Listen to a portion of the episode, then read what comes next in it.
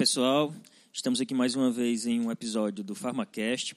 Dessa vez nós vamos conversar um pouco sobre o sistema adrenérgico. E hoje nós temos um convidado, que é o professor Jaime. Olá, galera. Aqui sou o professor Jaime, amigo aqui do Pablo, da Ana Luísa. A gente trabalha aqui no Juazeiro do Norte também. Sou farmacêutico, mestre em farmacologia e doutor em biologia celular e molecular pela Fiocruz. Vou colaborar aqui um pouco com esses com essas pessoas tão importantes. me tá achei só, agora, me achei. É, ele está socorrendo a gente aqui também num, num, num momento que a gente precisa de alguém que tenha um bom domínio desses temas. Estamos aqui, só eu e Ana Luísa hoje. É, abandonado. E a gente precisava de uma boa cabeça para ajudar a gente, então lembramos dele e eu tenho certeza que vai ser uma grande contribuição. Obrigada aí por ter aceito o convite. Eu já. que agradeço o convite de vocês. Espero contribuir com alguma coisa.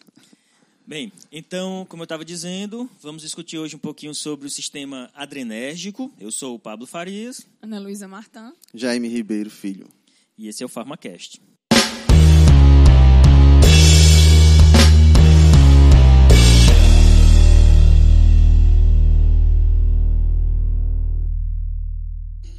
Antes da gente iniciar o programa, vamos dar alguns recados aqui.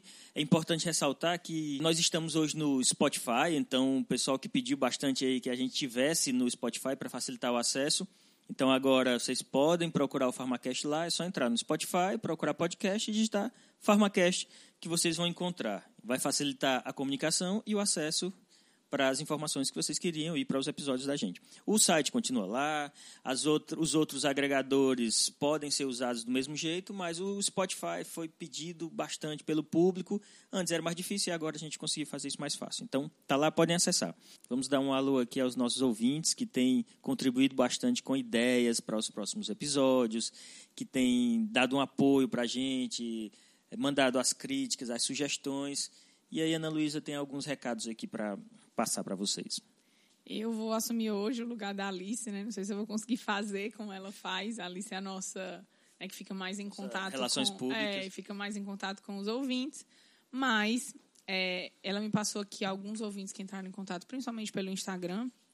Acho que é o nosso principal canal de comunicação com os ouvintes. Então, queria mandar aqui um alô para Stephanie, que é farmacêutica clínica, só não sei de, de onde que ela é. Então, também, gente, coloquem o local de onde vocês são. Quando a gente for falar, fica mais fácil a cidade localizar. estado. Ela é farmacêutica clínica e agradeceu e sugeriu, né? Agradeceu, diz que gosta muito de ouvir os áudios, que apesar de uma explicação simples, tem a profundidade que precisa e sugeriu alguns temas. A gente está organizando isso em relação à sugestão de vocês. E depois que a gente fechar essa parte de cardiovascular, a gente começa a entrar naquela enquete que foi feita no Instagram que vocês sugeriram. Né? A Yumi de Cuiabá pediu um alô. Alô, Ayumi. Tá aí? Alô, Yumi. E aí? alô, Ayumi. Pronto, recebeu três alôs hoje. Ela está no penúltimo período de farmácia. O Anderson Gomes solicitou também o, um farmacast de interações medicamentosas de anticoncepcionais. Está na lista, Anderson. A gente coloca aí, já já sai para ti. Abraço. A Fernanda Xavier né, parabenizou a gente, solicitou também um anticoagulante, está dizendo que está ansiosa para o Farmaflash, que a gente promete e nunca faz. Pois é, é verdade. Né? Então... Nós estamos fazendo um. Estamos guardando aqui no nosso banco de dados para a gente começar a fazer isso aí. Mas logo, logo a gente vai começar, tá bem? Stephanie Vieira, de São Paulo, disse que acabou de ouvir o áudio 7, que está gostando muito e que o PharmaCast é show e também mal pode esperar pelo PharmaFlash. A cobrança está grande pelo PharmaFlash, viu? Que já indicou vários amigos, que já indicou para vários amigos e ela quer fazer o PharmaCast viralizar. Por favor, faça o PharmaCast viralizar. Vamos fazer o PharmaCast viralizar. Obrigada aí Olha só. pelo apoio.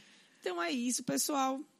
Continue mandando recado, continue se comunicando com a gente, continuem é, tá certo? Se comunicando. Continuem se comunicando com a gente e, e nos próximos episódios a gente agradece. E o PharmaFlash vai sair, tá, pessoal? Tenham calma, mas vai dar certo.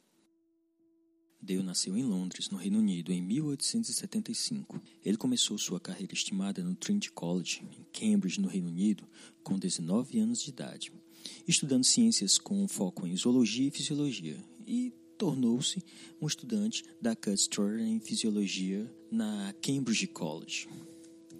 Em 1903, Dale recebeu seu bacharelado em Medicina da Universidade de Cambridge. Em seguida, trabalhou com Ernest Starling, William Bayliss, lá na University College, London. Depois de alguns meses trabalhando com Paul Ehrlich em Frankfurt, em 1903, Dale retornou University College, London, e conheceu o neurofisiologista alemão Otto Loew. Também recebeu uma bolsa de estudos em fisiologia, mas acabou se retirando do programa apenas seis meses depois para ingressar no Wellcome Physiological Research Laboratory. Lá, Dale conheceu Henry Wellcome, que havia montado os laboratórios para fornecer uma plataforma de pesquisa bacteriológica e fisiológica, que era um empreendimento incomum na época. Dentro de dois anos, Dale ganhou o cargo de diretor da WPRL. Durante seu trabalho, Dale aceitou uma sugestão do Wellcome para investigar a doença fúngica conhecida como ergot de centeio, causada pelo fungo Claviceps purpurea. As gramíneas contaminadas com ergot, particularmente o centeio, causaram epidemias potencialmente fatais por uma condição conhecida como ergotismo, quando consumidas. As manifestações clínicas incluíam espasmos musculares, alucinações e febre. Enquanto pesquisava o ergot, Dale trabalhou com George Barker, um químico britânico que se dedicava ao estudo de alcaloides. Ao examinar os ingredientes ativos do ergot, Dale e Barger extraíram com sucesso a ergotoxina e descobriram que a ergotoxina tinha efeitos variáveis em animais que recebiam adrenalina. Embora alguns efeitos motores da adrenalina, como a hipertensão arterial, fossem inibidas pela ergotoxina, em outros órgãos o composto não teve efeito. Dale hipotetizou que a ergotoxina paralisou seletivamente as junções motoras. Com um estudo mais aprofundado, concluiu que a ergotoxina inibia a estimulação dos nervos simpáticos. Ao continuar a examinar os efeitos sobre a resposta nervosa simpática da adrenalina, ergotoxina e compostos semelhantes, Dale e Barger lançaram as bases para os princípios da neurotransmissão química. Seu trabalho com adrenalina também contribuiu para o desenvolvimento de agonistas beta-adrenérgicos que ainda hoje são usados com frequência. Arthur G. Lancet Neurology, volume 15, número 10, 2016.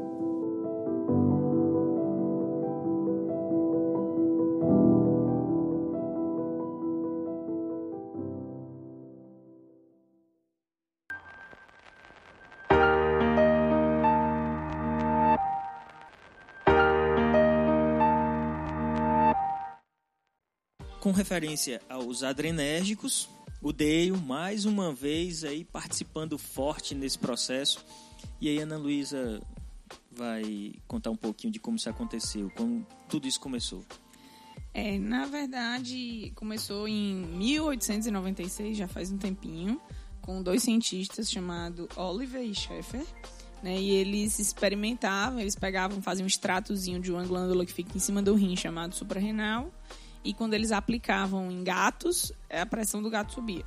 Então, posteriormente, essa substância foi isolada desse extrato e nomearam de adrenalina. Né? O princípio ativo era adrenalina. Em 1913, o Dale, o mesmo Dale lá do colinérgico, né, que a gente falou bastante no episódio passado, verificou que a adrenalina tinha efeitos distintos. Né, que ela conseguiria gerar, por exemplo, uma vasoconstrição e ela tinha efeito em órgãos diferentes. Então, ela gerava, por exemplo, tinha ação no vaso e tinha ação também no coração. Quando a gente fala de sistema adrenérgico, quem desvendou esse sistema foi um cientista chamado Augst. Né? Tem um artigo do Augst, que é um artigo fantástico. É, infelizmente, ele não tá, tá difícil de conseguir, ele tá disponível, mas eu, eu tive a oportunidade de ler esse artigo quando eu estava fazendo o mestrado. Eu acho que ele, a sensação dele foi assim, quando ele foi fazer. Eu preciso entender todo esse sistema. Então, ele pegou diversas espécies de animais. Se eu não me engano, foram 13 espécies de animais. Mas ele pegou diversas espécies de animais e testou ah, do animal vivo, por exemplo, um camundongo. Ele aplicava adrenalina e viu o que acontecia em vários parâmetros do camundongo. Ele dissecava o camundongo e pegava cada órgão. Ele pegava a horta, pegava o coração, pegava o vaso, pegava o fígado. Então ele pegava cada órgão e testava a adrenalina de forma isolada. E aí ele conseguiu né, determinar quais eram, qual eram os efeitos da adrenalina em todos esses órgãos. E aí ele foi atrás dos receptores.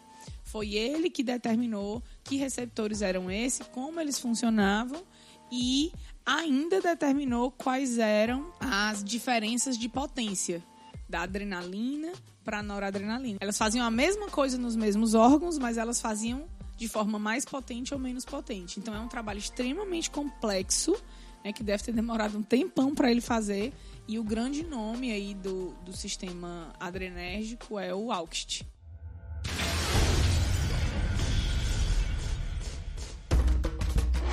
We began this test with a simple question. Does adrenaline really increase performance? Could added adrenaline allow mixed martial arts star Houston the Assassin Alexander to actually punch with more force? O Day eu trabalhava com derivados de com centeio, na verdade, né, que era hoje a gente entende como os derivados do ergo, mas tem até uma história engraçada que ele trabalhava numa indústria, na, num laboratório, na verdade, a El, como farmacêutico company, e ele recebeu um lote, era uma indústria que produzia adrenalina, e ele recebeu um lote de adrenalina para testar. Só que como ele estava fazendo pesquisa com o derivado do centeio, ele tinha aplicado num gato esse derivado do centeio e quando ele aplicou a adrenalina no mesmo gato, a pressão não subiu. Olha o Aí- método científico aí falhando, Super, viu? né? Usou o mesmo animal. Para dois experimentos Pois é, diferentes. nessa época, né, em 1915, né, não dava, né? A gente não tinha os comitês de éticas que a gente tem hoje e tudo. E aí, eh, o que foi que ele fez? E Quando ele aplicou a, a, a pressão do gato não subiu. Aí o que ele fez? Reprovou o lote. A indústria disse, como assim? Um lote inteiro, ele reprovou os lotes. E aí a indústria achou estranho. Aí, quando foi alguns dias depois, a indústria mandou o mesmo, Uma amostra uma do mesmo amostra do lote. mesmo lote para ele. E aí ele testou em um animal novo e aí ele disse, não, esse aqui pode ser liberado, esse lote pode ser liberado porque deu certo. Só que, na verdade, era do mesmo lote. Então ele tinha, ele acabou descobrindo depois, né? Ele teve que Quase se perdeu as contas aí. Quase foi demitido, recebeu as contas, né? Quase foi demitido. Mas ele acabou descobrindo que possivelmente o derivado lá do centeio tinha um efeito de bloquear o efeito da adrenalina, né? E aí ele é, um, na verdade, um antagonista adrenérgico. E quando a gente fala de sistema adrenérgico, é importante lembrar que ele funciona. Lembram daquela história que a gente viu no episódio passado sobre o sistema colinérgico? Então a ideia é, é a mesma, é uma substância que é liberada normalmente pelo neurônio, ou seja, vamos já ver que existem outras vias de liberação também, outra via de liberação na verdade. Mas vamos falar aqui da noradrenalina inicialmente para facilitar o raciocínio da gente. Então o neurônio vai liberar a noradrena- noradrenalina na porção terminal e aí ele vai interagir aí agora com um órgão. Lembrem que no sistema colinérgico, a acetilcolina poderia interagir com outro neurônio, num gânglio sináptico, ou com um órgão. Aqui no sistema adrenérgico, não. O neurônio libera a noradrenalina e aí ele vai interagir com o receptor que está presente em um órgão. Pode ser no coração, no vaso sanguíneo em diversos outros sistemas, tá? Então, essa sinapse, como é que ocorre? Como é que o neurônio vai liberar a noradrenalina? O que é que ele de onde vem a informação para ele liberar essa noradrenalina? Então, de um modo geral, né, a- a- gente estar falando de sistema nervoso autônomo, esse sistema é totalmente influenciado também pelo sistema nervoso central, inclusive algumas regiões do tronco cerebral exercem um controle dessa função autonômica. Então, o passo inicial é que todo neurônio ele tem estados de repouso e estados em que ele está ativo. Nesses estados de repouso, ele geralmente tem a capacidade de produzir os seus neurotransmissores, mas a atividade de liberação é pequena. Então, o que que é necessário? É necessário que esse neurônio seja estimulado. Então, como sendo uma célula excitável, o neurônio é estimulado através de um potencial de ação, que nada mais é do que uma despolarização que percorre a membrana inteira do- desse neurônio até chegar na região do terminal axônico, que geralmente é a região em que você tem as vesículas com os neurotransmissores armazenados. Então, durante essa potencial, potencial de ação, esse, essa despolarização chega ao terminal axônico, onde se encontram vários canais de cálcio sensíveis à voltagem ou dependentes de voltagem. Uma característica é que é, esses canais se abrem quando ocorre uma despolarização da célula. Então, ao chegar ao potencial de ação, tem a abertura desses canais de, de, cálcio sensíveis à voltagem. Como o cálcio ele se encontra mais concentrado no meio extracelular, ele acaba entrando na célula e o cálcio é essencial para qualquer processo de exocitose. Então, o cálcio se liga a proteínas responsáveis pela exocitose e comanda a exocitose do neurotransmissor. Isso é o que acontece numa sinapse. Então, essa liberação do neurotransmissor é o primeiro passo. O neurotransmissor cai na fenda sináptica e se difunde até os receptores que estão na célula pós-sináptica e que vão variar a sua localização e predominância de acordo com cada órgão. Certo, mas antes ela precisa ser sintetizada. Então essa noradrenalina precisa ser sintetizada. De onde ela vem? Para onde ela vai? O que é que ela come? Boa como ela vive? Na verdade, existem, em primeiro lugar, pequenas diferenças anatômicas com relação às duas principais substâncias liberadas pelo sistema nervoso simpático ou pelo sistema adrenérgico, como a gente está discutindo. Predominantemente, a noradrenalina tem origem nos neurônios pós-ganglionares do sistema nervoso simpático e a adrenalina, ela tem predominância na medula da suprarrenal. Então, a gente até prefere chamar a noradrenalina de um neurotransmissor e a adrenalina de um hormônio, não? ou como componente mesmo do sistema endócrino. Basicamente, é, elas são estimuladas a serem liberadas durante esse processo de sinapse que eu falei para vocês e essas catecolaminas, né, elas têm origem aí a partir do aminoácido tirosina. A Ana Luísa vai explicar o processo melhor para vocês. É, na verdade a tirosina vem da dieta, é um aminoácido que é produto da degradação das nossas proteínas. Essa tirosina ela tem permeabilidade no sistema nervoso central, ela entra lá no neurônio e ela sofre ação de uma enzima chamada tirosina hidroxilase. Isso. E aí ela gera um metabólito intermediário chamado DOPA. Essa DOPA é descarboxilada e vira um neurotransmissor também, que é a dopamina. Se esse neurônio for dopaminérgico, para aí. Não tem outras enzimas. Mas se esse neurônio for um neurônio noradrenérgico, existe uma outra enzima, que é a dopamina beta-hidroxilase. E essa enzima transforma a dopamina em noradrenalina. É importante ressaltar também que, na verdade, a dopamina ela é transportada para dentro da vesícula por um transportador vesicular e somente dentro da vesícula é que ela é convertida aí em noradrenalina. É, no neurônio dopaminérgico não existe essa enzima que converte dopamina em noradrenalina e no neurônio noradrenérgico dentro da vesícula a gente tem essa enzima. Então há essa conversão. E por que que a dopamina precisa entrar? Né? Por que, que ela não pode, essa transformação não pode acontecer fora, vamos dizer assim? Porque lá fora, no neurônio pré-sináptico, existem enzimas, como por exemplo a monoaminoxidase, que é uma enzima que degrada a dopamina e degradaria também a noradrenalina. Então ela fica lá na vesícula protegida para que não haja essa hidrólise, essa degradação por essas enzimas. É, outro ponto importante que sempre surge dúvida é: ah, então por que, que o neurônio libera noradrenalina e a medula da suprarrenal ela libera adrenalina, né? Vale ressaltar que também há muitas traduções em que noradrenalina é norepinefrina e adrenalina é epinefrina. Vocês podem encontrar essas duas nomenclaturas diferentes, mas com o mesmo significado. Então, basicamente, como a Ana Luísa falou, né, a, a noradrenalina ela é convertida em adrenalina. Então, no neurônio, possivelmente você não tem uma, essa enzima necessária que seria a feniletanolamina N-metiltransferase. Então, você produz a noradrenalina, vem o potencial de ação, já libera a noradrenalina porque é o que está pronto. Uma diferença para a medula da suprarrenal é que você tem a presença dessa enzima.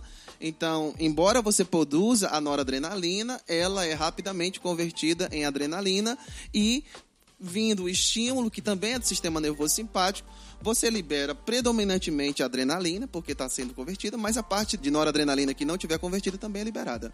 A gente também tem liberação na suprarrenal de noradrenalina, mas é bem pequena.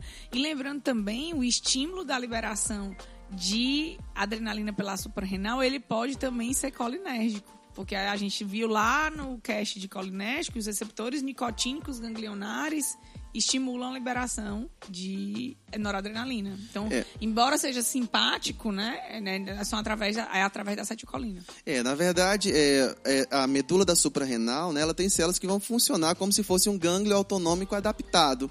Da mesma forma que você tem um estímulo colinérgico para estimular o neurônio pós-ganglionar lá no sistema nervoso simpático, você também tem esse mesmo neurônio estimulando aí a liberação de adrenalina nas células da suprarrenal.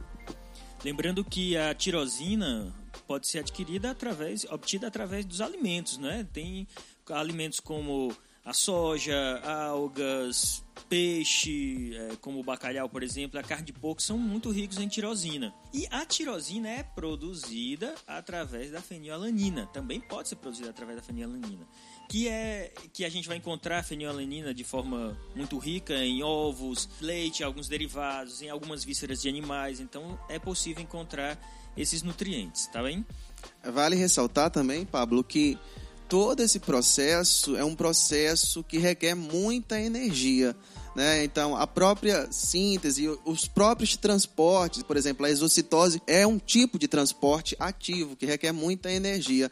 Então, às vezes você pensa, né, que você tem a necessidade de ter neurônicos metabolicamente ativos com mitocôndrias para gerar esses ATPs que são utilizados nesses processos inteiros. We first established a baseline to see how hard Houston hits without adrenaline. Then we got him mad.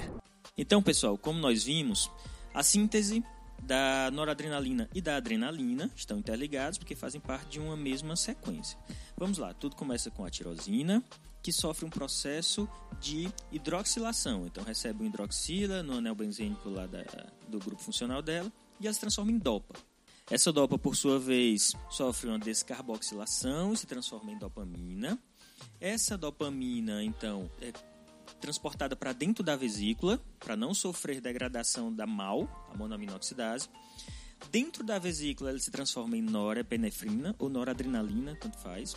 E aí, então, ela pode ser liberada por exocitose, quando essa vesícula, quando o neurônio, na verdade, recebe o cálcio, que entrou no neurônio por informação que veio de um potencial de ação ao longo dele, abre o canal de cálcio, cálcio entra, funde a vesícula ao terminal sináptico e libera a noradrenalina. E aí ele vai interagir com o receptor que está lá no órgão que esse neurônio está irrigando.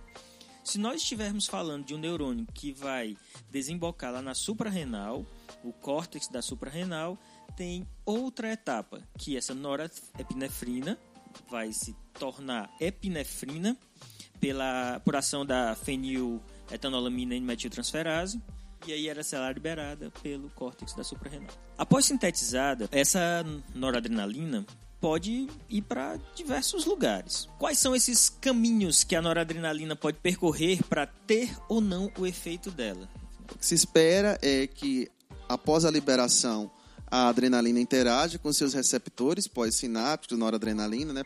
falando desse caso de sinapse, mas em geral, essa ação nos receptores não é uma ação que dura para sempre. Na verdade, você deve ter uma ação que é temporária e espera-se que essa ação tenha uma finalização, o que é importante fisiologicamente e é aproveitado farmacologicamente. Como todo neurotransmissor, existem dois processos básicos de finalização da ação, que são degradação enzimática e recaptação através de transportadores que podem estar no próprio neurônio que liberou a esse neurotransmissor ou em células pós-sinápticas ou outras células que estejam no ambiente ali, como as próprias células da glia que são conferem esse suporte aos neurônios.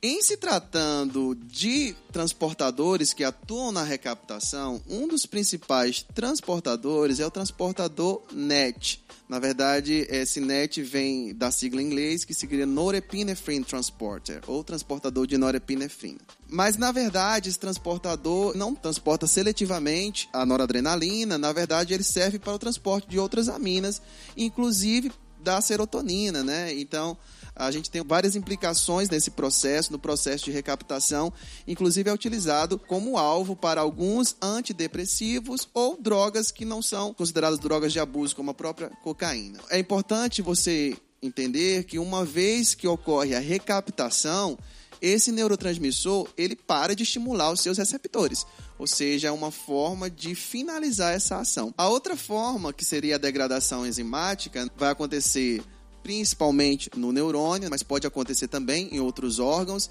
e é mediado por duas principais enzimas, a MAL, monamino oxidase, e a CONT, catecol ortometil transferase.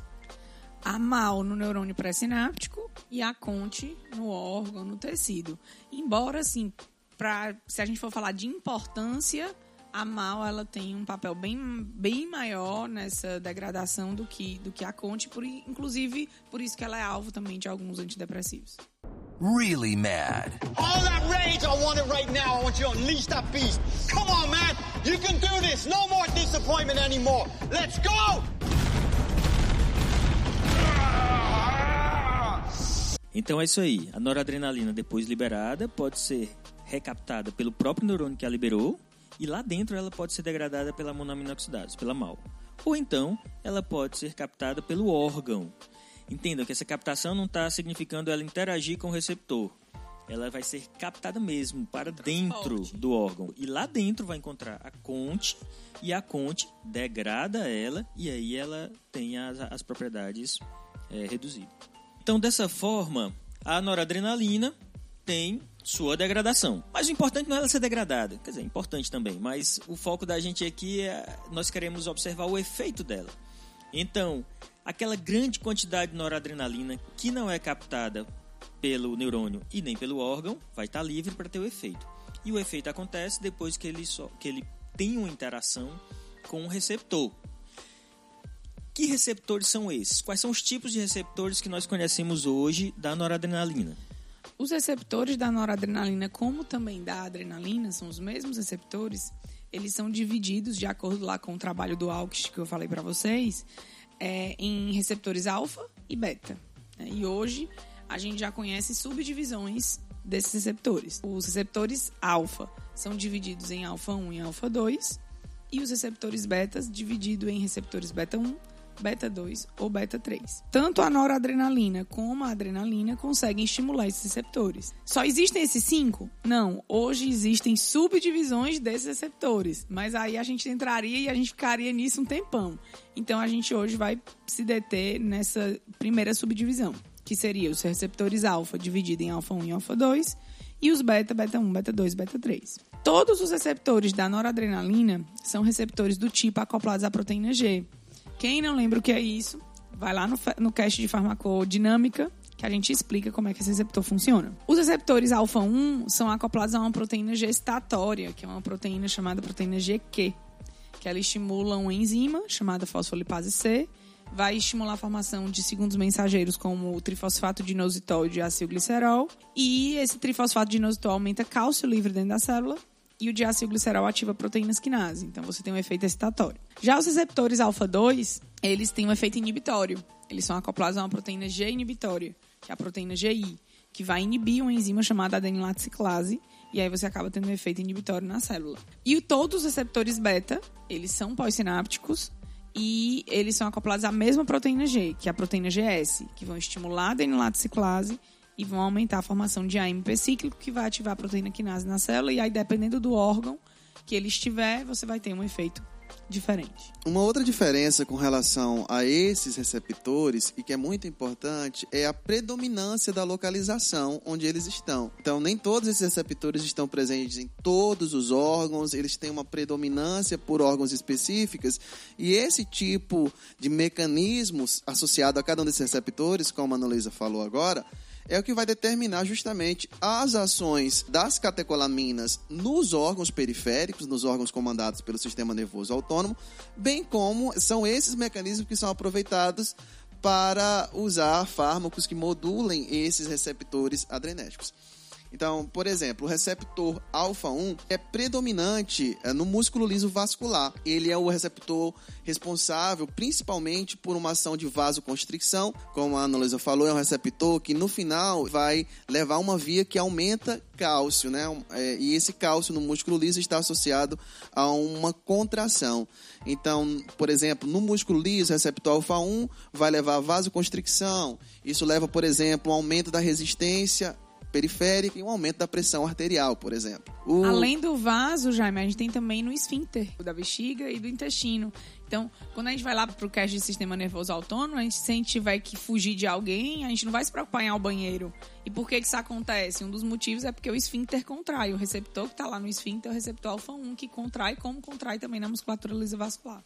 É um receptor também que está presente em muitas glândulas, então muitos processos de exocitose que são via sistema adrenérgico podem utilizar também esses receptores, porque como vocês ouviram falar, o próprio cálcio formado nessa via é essencial para a exocitose e a própria proteína quinase C, que é ativada ali pelo diacilglicerol, também contribui muito para esse processo. É, o receptor alfa-2 ele está presente em muitas terminações pré-sinápticas no processo de liberação dos neurotransmissores, por exemplo, da noradrenalina.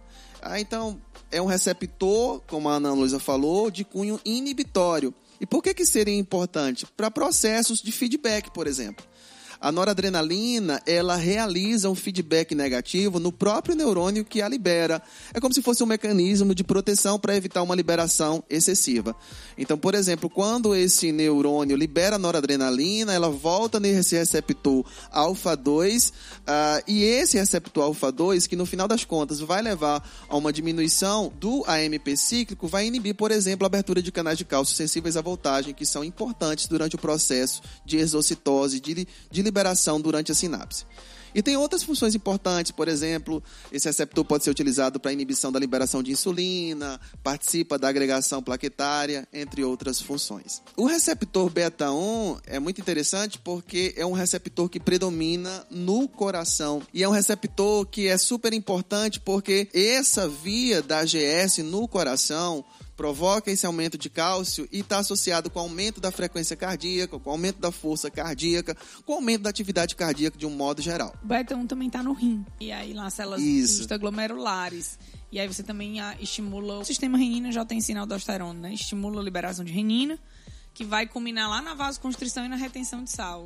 Junto Exatamente. com a taquicardia causando um aumento de pressão também. Exatamente. A presença desses receptores nos rins é uma das formas do sistema nervoso simpático estimular a liberação de renina. A gente provavelmente vai falar disso daqui a pouco, mas o, é, o sistema renina, angiotensina, aldosterona é um dos principais mecanismos fisiológicos utilizados para aumentar a pressão arterial e, consequentemente, os farmacologistas se aproveitaram disso para criar medicamentos. O outro receptor muito importante, receptor beta 2, predomina muito nos músculos lisos e um dos exemplos que ele é super importante é, é no músculo liso pulmonar. Então, é, a ação da, da adrenalina, noradrenalina no pulmão é uma ação que provoca broncodilatação. Por causa da própria estrutura desse receptor, nesses órgãos, você vai ter no final da via uma abertura de canais de potássio que levam ao relaxamento do músculo liso, inclusive do músculo liso dos brônquios, levando a essa broncodilatação então é importante, por exemplo, em processos como a asma, como a DPOC e doenças obstrutivas. Mas também está associado com relaxamento da musculatura lisa, entre outras ações. E por fim, o receptor beta 3, que é um receptor menos explorado farmacologicamente, mas atualmente a gente sabe que ele está envolvido com a termogênese, com a lipólise e principalmente hoje em dia ele tem um potencial para o desenvolvimento de fármacos. Infelizmente, a gente não tem medicamentos seletivos para esse receptor. Mas, por exemplo, se fosse desenvolvido medicamentos uh, seletivos para esse receptor, agonistas seletivos para esse receptor, a gente teria uma perspectiva de desenvolvimento de medicamentos para obesidade, entre outras patologias. Uma coisa interessante é que, no, dependendo do tipo de vaso, a gente pode ter o receptor alfa 1, como, como foi falado, e fazer vasoconstrição, né? o efeito de ser vasoconstrição. Mas dependendo do vaso, a gente pode ter o receptor beta 2 e ter vasodilatação. Como é que essa pressão sobe? Se um, um receptor faz vasoconstrição ou outro faz vasodilatação? porque os receptores que fazem vasoconstrição são os receptores que estão na vascularização periférica. Quando a gente fala dos receptores que estão na vascularização profunda, que seria aqueles vasos que estão irrigando os grandes órgãos, a gente tem um processo de vasodilatação. E isso serve para garantir o suprimento sanguíneo desses órgãos. Quando a gente entra lá no sistema de luta ou fuga, que eu tenho liberação de adrenalina e noradrenalina, eu preciso que minha pressão suba. E, e a minha pressão, para minha pressão subir, eu preciso que o vaso contraia. E o vaso importante para aumento de pressão é o alfa 1. Mas eu não, se eu contraísse todos os vasos do meu corpo, eu não teria suprimento sanguíneo para os meus órgãos vitais. Então eu não posso contrair tudo. E aí o beta 2 nos órgãos vitais, né, que são os na vascularização que está chegando nesses órgãos, ele dilata para garantir suprimento sanguíneo. Então é, é interessante a gente ver que tem receptores diferentes no mesmo tecido, porém gerando efeitos opostos para garantir a homeostase. Então, nos vasos de maior calibre, que tem a função de irrigar os órgãos. Eu tenho beta 2. Tem beta 2. Que causa relaxamento. E nos vasos periféricos, que vai, vai irrigar os demais tecidos do nosso corpo, a gente tem predominância de alfa 1. Exatamente. E só para lembrar que tanto a noradrenalina como a adrenalina realizam os mesmos efeitos, por exemplo, no vaso de vasoconstrição, no coração de taquicardia, no fígado de glicogenólise gliconeogênese, no pulmão de broncodilatação, porém elas fazem isso em potência diferente. Para o receptor alfa, por exemplo, a noradrenalina tem mais potência. Então, se a gente for avaliar uma vasoconstrição, a vasoconstrição da noradrenalina é mais potente do que a vasoconstrição mediada pela adrenalina. Quando a gente fala dos receptores beta, a gente tem uma afinidade mais da adrenalina do que da noradrenalina. E isso acontece por alteração na, nos substituintes químicos, que a Alice tá fazendo falta. é, é mais ou menos assim, a gente tem uma estrutura básica da, dessas catecolaminas. Então nós temos o anel benzênico com duas hidroxilas ligadas na, na posição meta. E aí temos. E esse um, é o grupo chamado catecol. O grupo catecol. E aí nós temos os radicais. E aí que são as, uma amina ligada, hidroxilada, que está ligada a esse, a esse grupamento catecol. E aí, para aumentar ou reduzir a afinidade alfa e beta, o que a gente faz é substituir esses grupos aminos. Que, por exemplo, a substituição do grupo amino em si vai reduzir a atividade é, referente ao receptor alfa. Então, é, substituindo o grupo amino, menor afinidade com alfa. Se eu aumentar, por exemplo, o grupo de substituintes que estão lá ligados ao grupo amino, é, aí eu vou aumentar a seletividade para receptor beta. Então é assim que os medicamentos são planejados e pensados para atuarem especificamente em determinado sistema. Embora a noradrenalina e a adrenalina sejam indiferentes a esses receptores, porque nós precisamos que quando ela seja liberada, ela tenha um efeito sistêmico em todo lugar. Mas quando a gente vai trabalhar uma determinada doença, a gente não pode interferir em todo o sistema adrenérgico. A gente tem que interferir em determinados órgãos que estão sofrendo determinada alteração. Então é importante a seletividade. Atuar só em receptores alfa ou só em receptores beta. E aí podemos tratar especificamente determinadas doenças. Diminuir os efeitos adversos e diminuir os efeitos adversos, é verdade.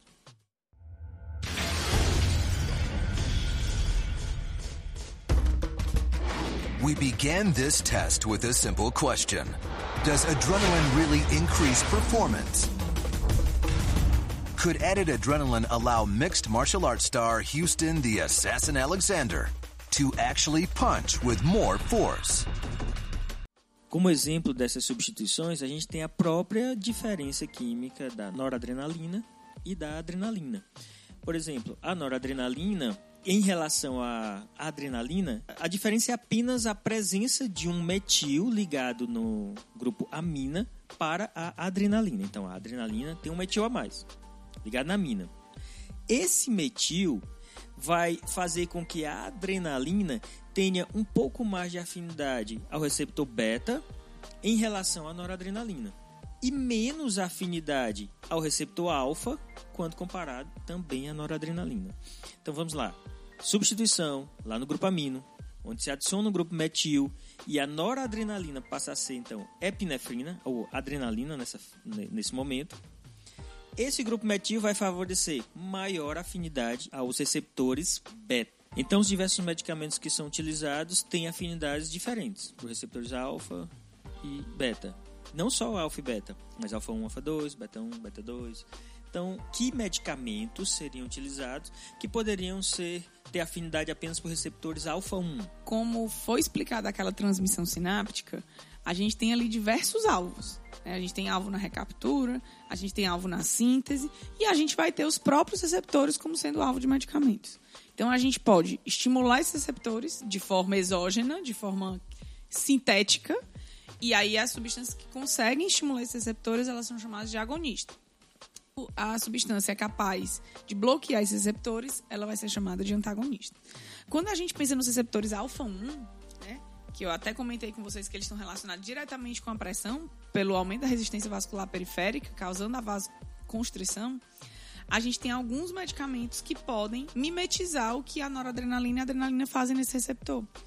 Então a gente tem a fenilefrina, nafasolina, a oxmetazolina, que são utilizadas ou isoladamente ou em associação com outras substâncias como descongestionantes nasais. A gente tem naqueles soros fisiológicos que desentopem o nariz, tem nafasolina, e em alguns medicamentos que são utilizados oral mesmo para sintomas gripais, às vezes tem fenilefrina. Então, qual é o objetivo aí? É gerar uma vasoconstrição local, nasal, para que você tenha menos edema e menos a sensação né, de nariz entupido. Porque se você reduz, você faz a vasoconstrição, você reduz permeabilidade, então reduz coriza e reduz o edema. Como efeito adverso, esses medicamentos é, podem provocar uma elevação da pressão arterial.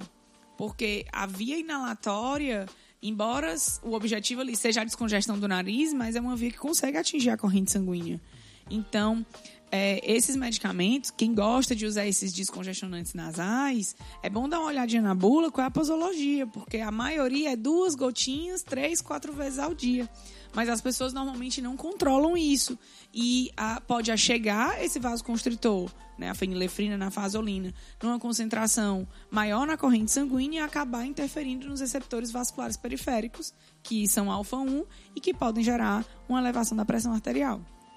É, uma outra observação importante é o famoso efeito rebote né, desses medicamentos. Então, em geral, se a pessoa tem uma capacidade, ainda que limitada, de respirar, tem uma obstrução uh, moderada e passa a usar esses medicamentos, possivelmente, ao parar de usar esses medicamentos, a, a pouca capacidade respiratória que ela tinha, né, ela vai ser muito piorada. A falta desse medicamento vai piorar a condição respiratória dessa pessoa, que a gente chama de efeito rebote. Isso aí é muito comum com o uso prolongado desses medicamentos. Então, por isso, aconselha-se que não se estenda o uso desses descongestionantes nasais por mais de 72 horas. E aí reduz a ocorrência de efeito rebote. Mas é, existem medicamentos que estimulam o alfa-1, estimulam e outros que estimulam o alfa-2. Qual seria a vantagem de se usar ou quais as propriedades de um medicamento que são agonistas dos receptores alfa-2? Então, pela própria função fisiológica. Então, se são agonistas, ele vai desempenhar um papel semelhante ao que a noradrenalina faz durante seu feedback, que é inibir a sua própria liberação. Então, o objetivo de usar um agonista alfa-2 é mimetizar, ou seja, simular o mesmo feedback negativo que a noradrenalina faz durante a sua liberação. Isso vai resultar numa diminuição da liberação do neurotransmissor. Consequentemente, os efeitos em todos os receptores são prejudicados porque é uma ação em que o, neuro, o neurotransmissor nem chega a ser liberado, muito menos agindo em seus receptores. Um exemplo é o fármaco clonidina, que é um agonista alfa-2, uma implicação disso seria, por exemplo, a hipertensão. A gente sabe que o sistema nervoso autônomo, através da noradrenalina, é um dos responsáveis por gerar aumento da pressão arterial, seja mediado pela vasoconstricção, seja mediado pelo aumento do débito cardíaco, que é feito através dos receptores, principalmente alfa 1, vasoconstricção, e beta 1, aumento do débito cardíaco. Então, quando você usa clonidina, por exemplo, sendo um agonista alfa-2, ela inibe a liberação da noradrenalina. Com isso, você reduz a estimulação que levaria ao aumento da pressão arterial, resultando numa queda de pressão. Além da clonidina, existem outros fármacos que são agonistas alfa-2 que têm uso terapêutico importante, como a brimonidina, que é utilizado no tratamento do glaucoma, a tizanidina, que é utilizada como relaxante muscular. We first established a baseline to see how hard Houston hits without adrenaline. Then we got him mad. Além dos agonistas alfa, existem os agonistas beta-adrenérgico. A gente tem o agonista beta-1, que é a dobutamina. Ela é mais utilizada para ou choque cardiogênico, né? Ou porque ela é um, ta é um taquicárdico, na verdade. Mas é seletivo? Agonista beta-1, seletivo. E também é utilizado para algumas situações de insuficiência cardíaca aguda ele também pode ajudar aí aumentando os batimentos cardíacos. E a gente tem também os receptores beta 2, né, os agonistas dos receptores beta 2, que vão atuar predominantemente nos músculos lisos. Em que situações clínicas isso é importante? Primeira situação muito importante, na asma e outras doenças obstrutivas. Na asma, por exemplo, você tem uma reação inflamatória complexa e essa reação inflamatória, os mediadores inflamatórios liberados durante essa reação, eles estimulam uma contração exagerada exagerada do músculo liso. Então, nos episódios de asma, é comum esse paciente ter tanta obstrução por causa da contração do músculo liso das vias aéreas que ele fica com dificuldade respiratória. Então, os agonistas beta-2 adrenérgicos, como por exemplo, salbutamol, salmoterol, formoterol, são medicamentos utilizados justamente para reverter essa contração do músculo liso das vias aéreas durante os episódios de asma. Vale ressaltar que não são medicamentos usados para tratar a asma em si. Porque aí você precisa da associação com medicamentos anti-inflamatórios e antialérgicos potentes, como por exemplo os próprios corticoides, os corticoides inalatórios. Eles são usados nesse caso para aliviar essa contração do músculo liso das vias aéreas. Uma outra aplicação importante também é na ação uterina propriamente desses medicamentos. Em que situações? Para, por exemplo, promover um relaxamento da musculatura uterina e isso prolongar o trabalho de parto, quando você não quer essa estimulação uterina que poderia induzir o parto. Então, é uma outra aplicação desses medicamentos. Quem é mais usado para esse fim, deve evitar trabalho de parto prematuro, é o salbutamol. E assim, em relação aos os medicamentos são utilizados para asma e DPLC, se minimizou muito os efeitos adversos sistêmicos deles, colocando eles por via respiratória, utilizando ou por nebulização ou pelas bombinhas, ou até pó que você aplica né, através de dispositivos, pó inalatório, que são aplicados através de dispositivos. Então você localiza mais a aplicação pulmonar e diminui os efeitos adversos. É uma coisa importante com relação aos receptores beta, de um modo geral, é a questão dos fármacos interagirem, tanto alguns fármacos que interagem com os receptores beta 1 e que podem acabar provocando efeitos indesejáveis no pulmão por interagir com os receptores beta 2, como os medicamentos utilizados para tratar doenças pulmonares, como por exemplo essa contração do músculo liso, e podem ter interferência também no coração. Apesar de a gente falar, ah, receptor beta 1 está no coração, receptor beta 2 está no pulmão, essa localização não é fixa. Então a gente encontra predominantemente receptor beta 1 no coração, predominantemente receptor beta 2 no pulmão, embora possam existir outros tipos em ambos os órgãos. E aí é por isso que é muito comum esses medicamentos utilizados para crise asmática, em nebulização, eles darem taquicardia. Como é comum também alguns medicamentos que são antagonistas beta não seletivos piorarem a broncoconstricção em indivíduos asmáticos. Exatamente. Além dessa taquicardia, é comum também, e aí quem for asmático já vai consegue lembrar de quando usou um medicamento para melhorar a crise asmática, que ele causa esse aumento da aceleração do coração e causa também tremor, porque a gente tem receptor beta 2 na musculatura esquelética. Então ele causa estimulação excessiva da musculatura esquelética, causando esse tremor. Além dos agonistas, nós temos uma série de medicamentos que têm atividade antagonista antagonista alfa e antagonista beta. Os primeiros antagonistas que surgiram, eles não eram seletivos. Acho que a gente não conhecia muito sobre como fazer essa seletividade. E tem dois, que são a fentolamina e a fenoxibenzamina, que foram utilizados antigamente para hipertensão, né, como antipertensivos, mas eles conseguiam bloquear os receptores alfa 1 e alfa 2. Então, ao bloquear o receptor alfa-1, eu tinha uma vasodilatação, já que ele causa vasoconstrição, bloquear a ação da noradrenalina e adrenalina nele, me geraria uma vasodilatação e isso reduziria a pressão. Mas eles também conseguiam bloquear os receptores alfa-2. E quando eles bloqueavam esse receptor alfa-2 e os dois bloqueavam de forma irreversível, quando eles bloqueavam os receptores alfa-2, o Jaime comentou lá no começo que o receptor alfa-2 ele é inibitório. Então ele faz feedback negativo. Então aumentava-se a liberação de noradrenalina e como o receptor alfa-1 estava bloqueado, causava um estímulo maior nos receptores beta. E aí o paciente tinha muita taquicardia. Com o desenvolvimento, foram criados ou desenvolvidos novos medicamentos com maior seletividade e a fenoxibenzamina e a fentolamina acabaram ficando em desuso para hipertensão. Hoje em dia, a única utilização delas é para combater sintomas ou minimizar risco de um pico hipertensivo em cirurgias em pacientes com tumor na suprarrenal chamado felcromostoma. É um tumor benigno, ele não é um tumor maligno, mas ele tem um problema. Como ele é localizado na suprarrenal, ele é um tumor que estimula muito a secreção de adrenalina. E aí o paciente ele tem uma descompensação simpática. Ele tem aumento de pressão, sudorese, tremores e o único tratamento para o felcromostoma é cirúrgico. Porém, é uma cirurgia complicada porque o próprio manuseamento de instrumental cirúrgico na suprarrenal gera um aumento da liberação de adrenalina.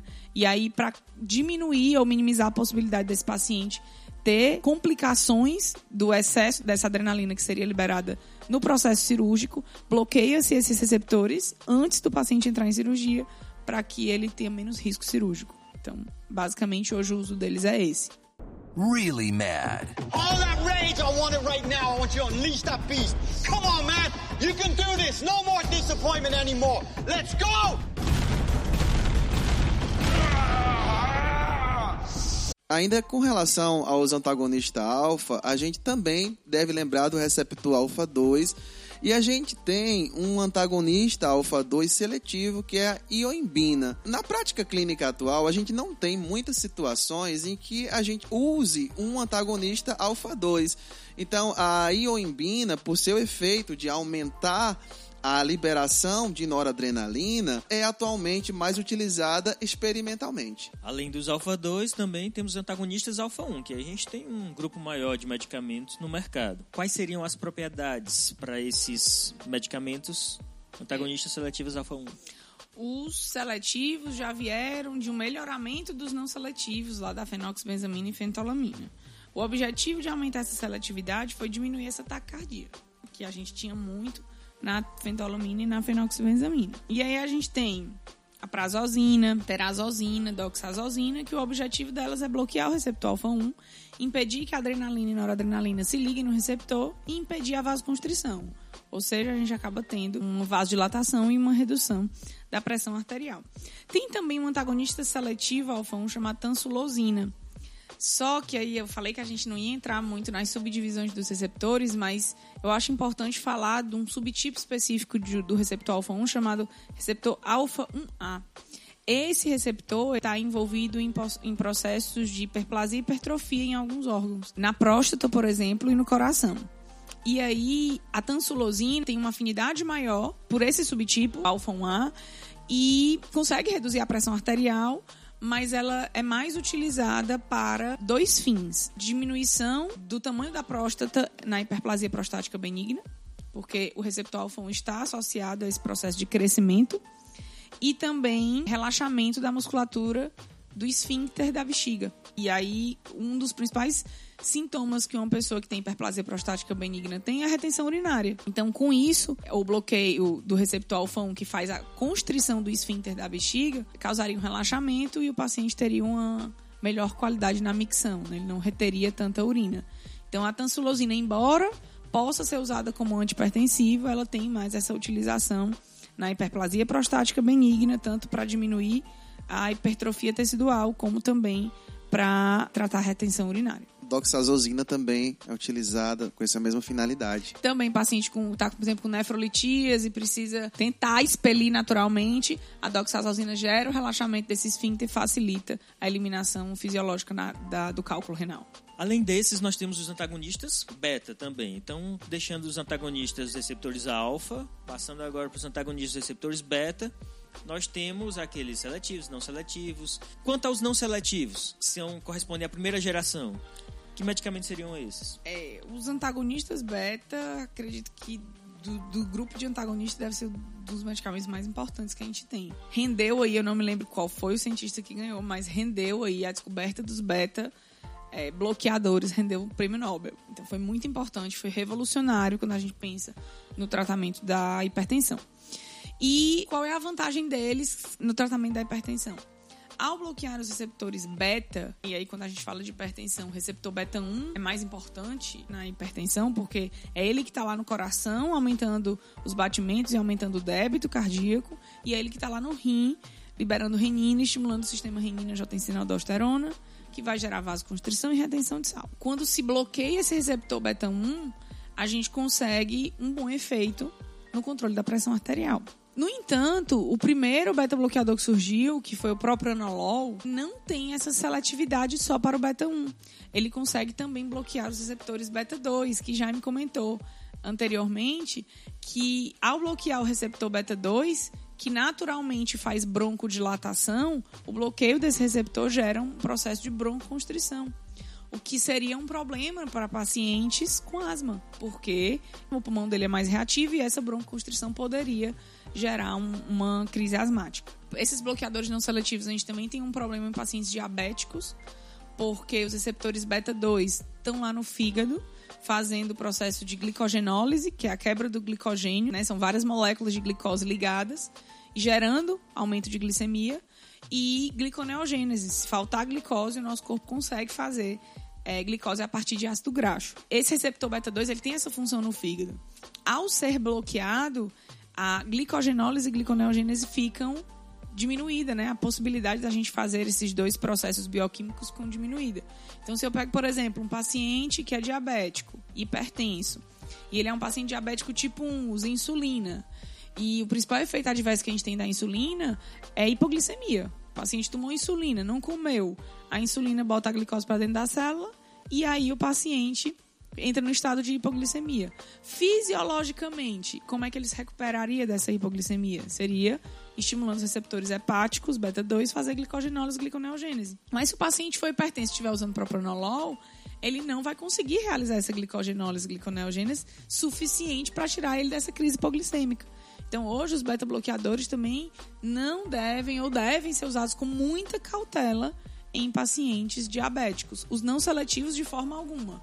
Né? Mas aí, essa não seletividade e esses efeitos adversos trouxeram a necessidade do desenvolvimento de medicamentos seletivos que bloqueassem apenas o receptor beta-1, que era o que estava envolvido com a pressão. Então, assim, a gente tem também os medicamentos que são seletivos. Essa seletividade desses medicamentos tem essa vantagem adicional de gerar uma ação mais localizada no coração, com o objetivo aí de reduzir principalmente o débito cardíaco.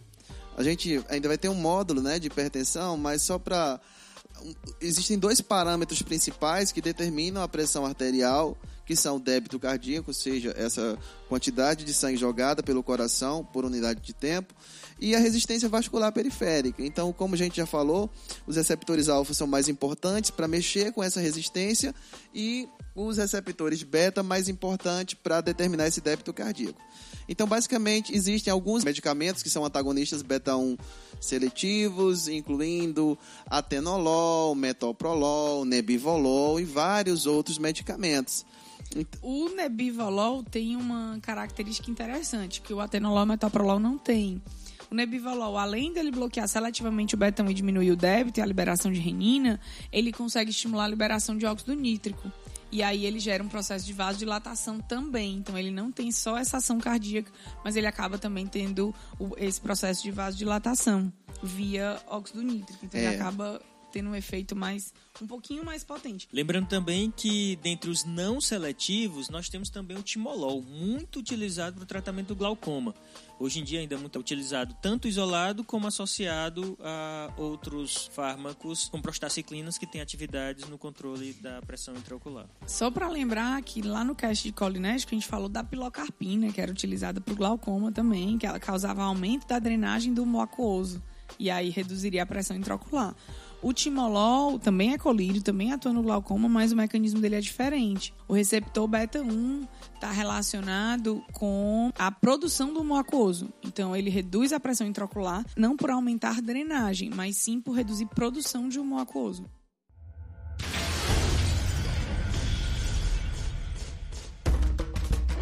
We began this test with a simple question. Does adrenaline really increase performance?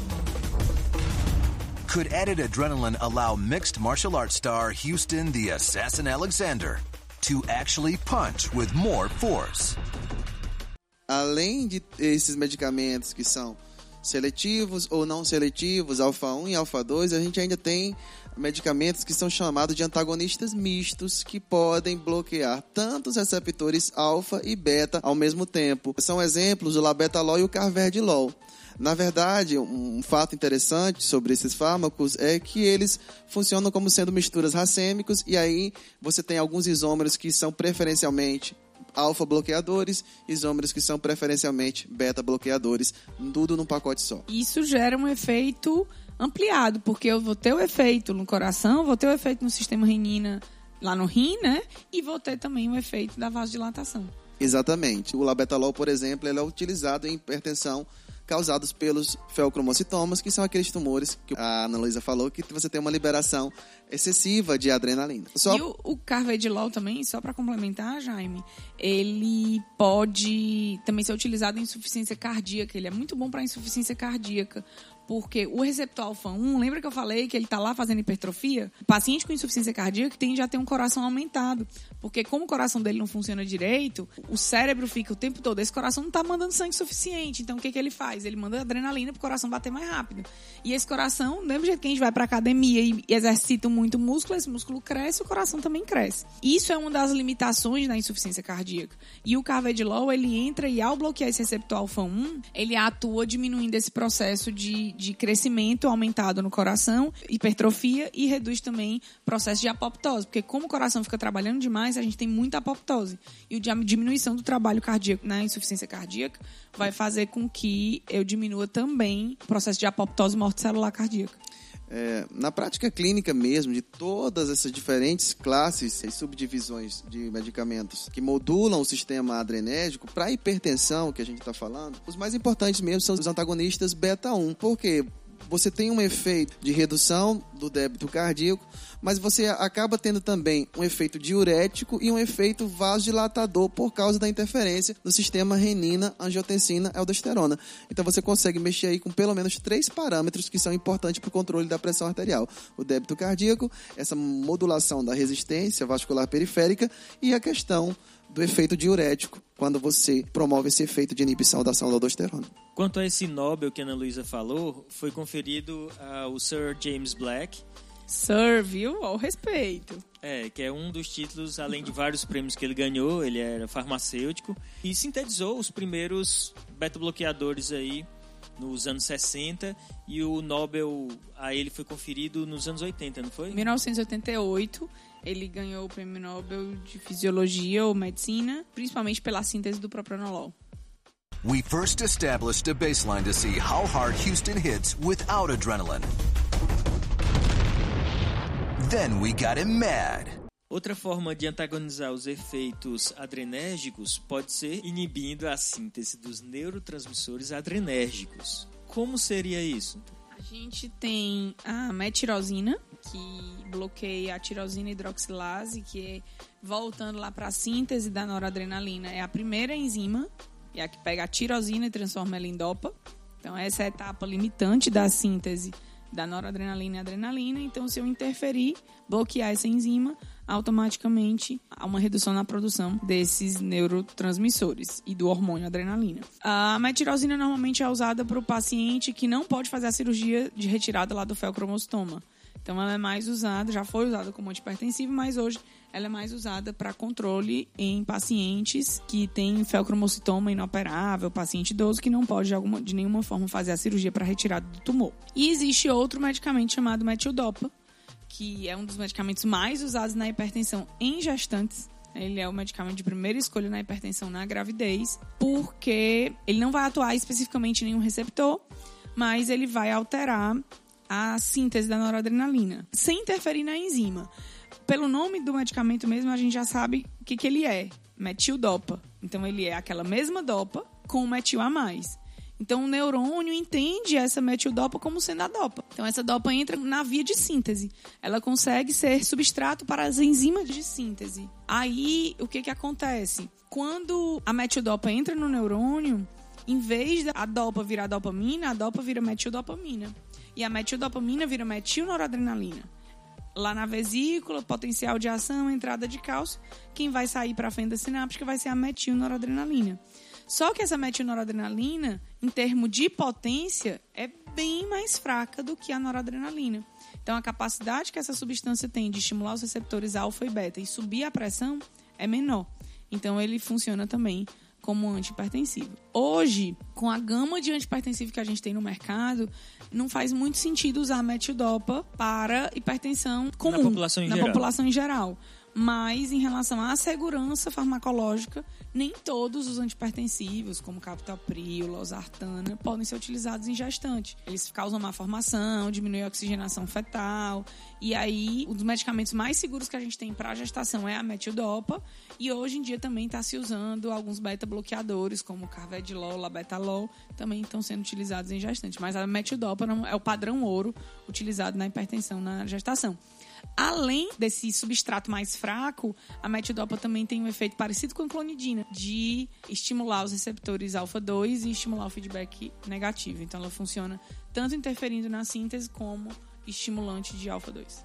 Para o homem não seria uma boa opção não, então esses medicamentos, por causa da disfunção erétil, né? Que eles têm muita ocorrência de disfunção erétil, muito mais frequente do que outros fármacos. Então, você vai ver ele sendo usado hoje é, é praticamente restrito à A gestante. gestante é.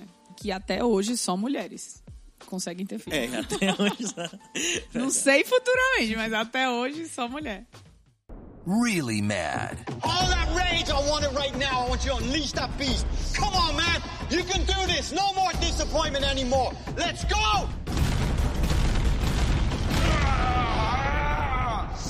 Então é isso aí, pessoal. É, espero que tenham gostado desse episódio.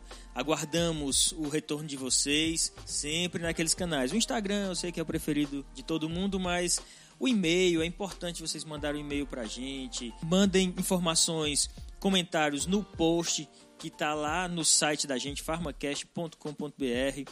Podem entrar, comentem lá que também é importante que vocês entrem em contato com esses canais diferentes. A gente coleta todas as informações, junta tudo, filtra e aí a gente vai construindo o Farmacast mais com a cara de vocês. Nosso e-mail, contato arroba farmacast.com.br também um canal importante pra gente, vocês têm maior liberdade para mandar mais informações, fazer comentários mais longos. Então, usem os canais que vocês acharem mais adequados. Vamos utilizar tudo que vocês disserem para produzir os próximos programas e o Farma Flash, como a gente diz no Ceará, não fiquem aperreados não. Vai sair, então não se preocupem que vai sair o Farma Flash, os Farma Flash. São episódios mais curtos, para quem não sabe ainda o que é, onde nós pretendemos responder perguntas rápidas dos ouvintes que são enviadas a nós pelos diversos canais. E se você está gostando do PharmaCast, indica pro seu amigo. Se não conhece podcasts, mostra para ele a podosfera. Vamos aumentar a podosfera. Exatamente. Vamos viralizar, como disse a nossa ouvinte lá, o PharmaCast. É, apresentem para um amigo, esse amigo apresenta para outro e a gente tem mais gente dentro do universo do podcast. E aí vocês vão conhecer é, outros programas que podem interessar e vocês daqui a pouco estão uns podmaníacos, aí como a gente acabou se tornando quando eu vi o primeiro podcast. E daí pra frente, hoje eu praticamente nem escuto mais música no carro, quando eu tô correndo, tô caminhando, tô sempre ouvindo um podcast aí A interessante. gente vai ser picado pela mosquinha do podcast. Bem, e agradecer aqui muito a presença do Jaime, que com certeza aí ficou claro para todo mundo, né, que fez toda a diferença a participação dele. Esperamos contar com ele em outros episódios. E é isso aí, pessoal. Então, até mais. Um abraço a todos. Valeu, galerinha. Tchau, tchau. Agradecer aqui também a a- o convite, né? E dizer que estou sempre à disposição. Meu e-mail possivelmente vai estar disponível para vocês e aí vocês podem entrar em contato comigo. Um grande abraço e parabéns aos idealizadores. Bem, pessoal, o Jaime, a gente não falou sobre isso. mas ele é um, um artista também, um cantor. Tem um CD dele aí que tá no Spotify. E a gente vai botar o link até aqui para vocês conhecerem um pouquinho desse trabalho dele, além de professor, de pesquisador. Ele também tem essa veia artista, e aí vocês vão poder conhecer um pouquinho disso que vou, a gente vai botar o link, tá bem?